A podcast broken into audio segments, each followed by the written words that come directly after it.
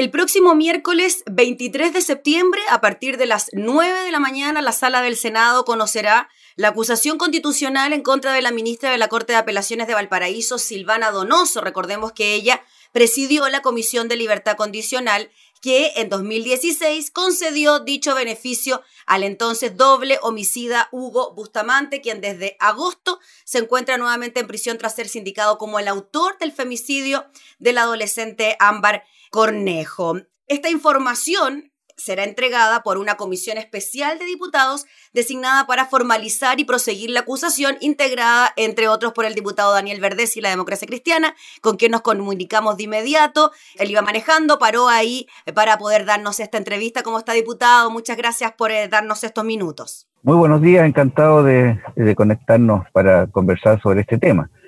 Efectivamente, eh, yo y el diputado fue en salida con el diputado Lonton eh, nos reuniremos con el Senado para eh, explicar las razones eh, que se dieron para presentar esta acusación. en este tema, aquí lo fundamental es que creemos que se ha producido un abandono de deberes al no considerar elementos fundamentales en la aplicación de la ley de libertades condicionales, que tiene como punto central el que eh, el imputado, ¿no es cierto?, el reo, haya eh, cumplido el principio de haberse corregido y haberse rehabilitado. Los elementos estables de eh, esta decisión que, tiene, que maneja esta comisión son, primero, un número de años cumplidos, lo cual es un elemento fijo que, que no tiene variabilidad, ¿no es cierto? Se cumplen los 10 años y pasan todos, y pero el elemento no fijo es el informe de gendarmería y el estudio de la hoja de vida. Eh, nos vemos que al obviar el, estudio de, gendarmería se omitió algo fundamental y con eso, eh, sabiendo que, por ejemplo, se demoraron dos minutos en aprobar la libertad de Hugo Bustamante y la de otros 788 eh, sumado a otros que vinieron después, implica que el 96% de los reclusos eh, obtuvo esa libertad sin ningún tipo de discriminación, poniendo en libertad entonces a personas que habían cometido graves delitos, homicidios, femicidios, eh, ataques pedofílicos, etcétera, poniendo en riesgo a la población al no aplicar la ley que de la misma libertades condicionales que cambió efectivamente el 2019, porque estamos hablando del 2016, pero eh, aún así, considerando esos elementos, pensamos que no se cumplió con, la ley en el fondo. Y bueno, eh, el, informe de las víctimas y el otro informe que para nosotros fue central fue el de las relatoras, quienes estiman que habiendo 150 carpetas con toda la información, estas fueron desechadas. Las relatoras que, se presentaron junto en la, en la Comisión de Libertades Condicionales. Diputado Verdesi, entonces el mm, notable abandono de deberes va de alguna manera relacionado con lo que usted nos comentaba, de que finalmente el informe de Gendarmería no se tomó en consideración eh, para otorgar o no la libertad condicional y este otro informe que usted nos comenta de las relatoras que tampoco se habría tomado en consideración. Por ahí entonces se establece la figura del notable abandono de deberes por no revisar estos temas tan importantes para otorgar libertades condicionales. Ese es nuestro planteamiento. Eh, debo señalar que eh, nuestro diputado que estuvo en la comisión eh, que hizo el informe, Gabriel Asensio, partió con una postura contraria, eh, digamos, cercana al derecho, ¿no es cierto?, del rechazo. Pero después, justamente de conocer sobre todo el informe de la relatora y de las víctimas, cambió a una abstención y finalmente en sala votó a favor de la acusación. Es decir, yo creo que es importante el paso que estamos dando con los diputados eh, mencionamos fue en salida de London, porque eh, ya se vio que en una comisión cambiaron cuando conocieron los antecedentes. Es cierto de que la, ministra tiene mucho, muchas eh, cosas buenas que ha hecho, muchos, muchos fallos que son apoyados por, eh, por muchas personas, pero aquí en este caso no tenemos ninguna duda de que se incurrió un notable abandono de deberes. Diputado, y en esta misma línea, en lo que usted nos comenta de cambiar la opinión frente a una acusación constitucional, había tenido la oportunidad también de conversar con otros parlamentarios sobre este tema y muchos llegaron a la convicción de que quizás En esta oportunidad no se actuó bajo un convencimiento político, sino que muchos incluso, como nos comentaba usted, el diputado Asensio, cambiaron de opinión para precisamente por conocer los antecedentes que se dieron tanto en la comisión que analizó como también los argumentos que se dieron en la sala. O sea, los argumentos de todas maneras fueron lo suficientemente contundentes para que se declarara admisible esta acusación en la sala. Efectivamente, por eso es que el paso que nosotros damos ahora, eh, primero eh, sabemos que el Senado tiene una mirada más jurídica y actúa como juez. En el caso de nosotros tenemos una mirada política también. Eh, yo creo que aquí el, eje de esta acusación es justamente jurídico. ¿ah? La, letra de la ley dice claramente que la Comisión de Libertades Condicionales la entregará y ahí tuvo el tema de que si era un beneficio o un derecho. Eh, y, finalmente el 2019 quedó claro que era un beneficio, que se podía optar a eso. Eh, pero eh, claramente dice que al menos el recluso tiene que estar corregido y rehabilitado.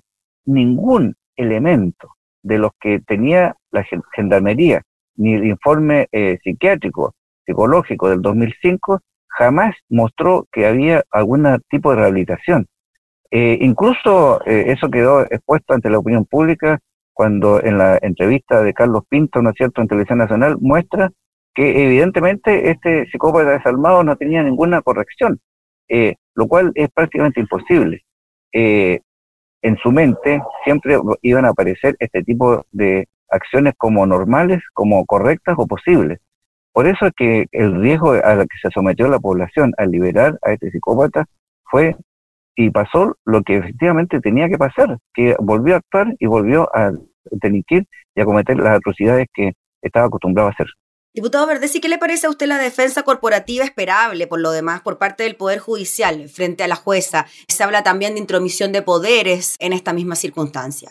Bueno, efectivamente es totalmente inadecuado eso, ya que la Constitución y las leyes eh, establece los pasos que se dan para una acusación constitucional con una cuestión previa que tiene que ser aprobada, con eh, un tema de fondo en la Cámara de Diputados y finalmente el Senado, quien actúa como juez, eh, donde incluso tienen todas las normas de juez, ellos no pueden opinar antes, no pueden recibir presiones y votan en conciencia y fundamentalmente basado en derecho.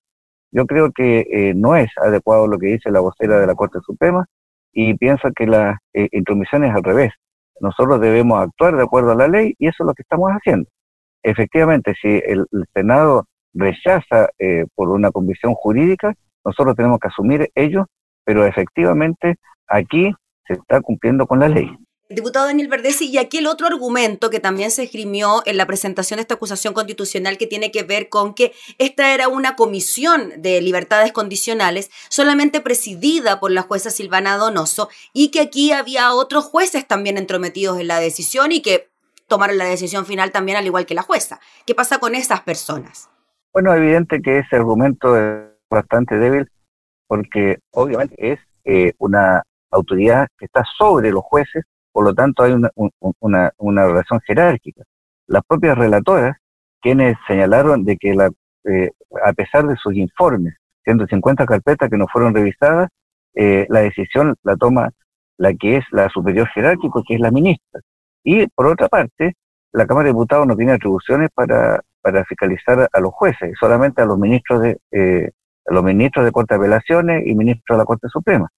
Por lo tanto, eh, no es válido ese argumento de que era una comisión, ya que eh, el que preside esa comisión era la ministra Silvana Donoso, quien tomó las decisiones por una política que es diferente a la anterior y a la posterior, y es diferente al resto del país. 96% de liberaciones versus el 16% del resto del país y de, otros eh, periodos de, funcionamiento de la misma comisión. Diputado Verdesi, yo le quiero preguntar por su zona, por su distrito, el 6, en la región de Valparaíso, que incluye precisamente la comuna de Villa Alemana, lugar donde acontecieron estos lamentables hechos, la muerte de Ámbar Cornejo. Vimos hace algunas semanas un funeral masivo, triste, lleno de dolor de la joven Ámbar, pero también hemos visto nuevos antecedentes de cómo incluso personas que vivían con Ámbar fueron detenidas por almacenamiento de pornografía infantil, que habían antecedentes también de que la misma Ámbar había escrito en un, en un libro de conserjería de su edificio que Hugo Bustamante no entrara a su departamento, y así suma y sigue. ¿Cómo ve usted el ambiente en su comuna, en sus vecinos tras estos tristes hechos? Bueno, yo efectivamente soy de Villa Alemana, yo eh, viví en Villa Alemana, estudié en el Liceo de Villa seis años, ¿ah? conozco profundamente la comuna, conozco la calle Covadonga donde, donde vivía ambas, eh, donde vivía, digamos, el, finalmente Hugo Bustamante cuando volvió. así que para mí es mi comuna y tengo que decirle que el dolor que existía y que existe en la comuna por esta situación y la indignación que existe por esta suerte de irresponsabilidad jurídica que, en que se incurrió al liberar a alguien que no haya cumplido, imagínense, estaba condenado a 27 años, sale a los 10 años prácticamente sin ninguna objeción, eh, es algo que señala una terrible injusticia que se comete contra la sociedad entera. Por lo tanto, efectivamente yo me hago cargo de eso y como diputado de la zona tengo que representar el sentir de mi comunidad. Mm. Diputado, finalmente, en cuanto a lo que pueda ocurrir la próxima semana ya en el Senado, ¿cómo ve usted la posibilidad de que esto finalmente ocurra y que la jueza Silvana Donoso sea acusada constitucionalmente? Sabemos que hay votos a favor, votos en contra, pero ¿cómo usted ve este resultado? ¿Cómo lo vaticina? Yo tengo confianza en, que los argumentos que vamos a presentar van a ser considerados al margen de todo tipo de presiones. Eh, entiendo que eh, el tema jurídico y que probablemente en ese sentido la calidad de la presentación que hagamos va a influir más que por eh, criterios generales o políticos de la fortaleza jurídica de la presentación, pero de que esto va a marcar un precedente, lo va a marcar y nunca más en Chile debe ocurrir una situación como esa en la cual un psicópata desalmado que no ha cumplido su pena salga liberado por una mal análisis de la ley de lo que es la Comisión de Libertades Condicionales, que debe existir.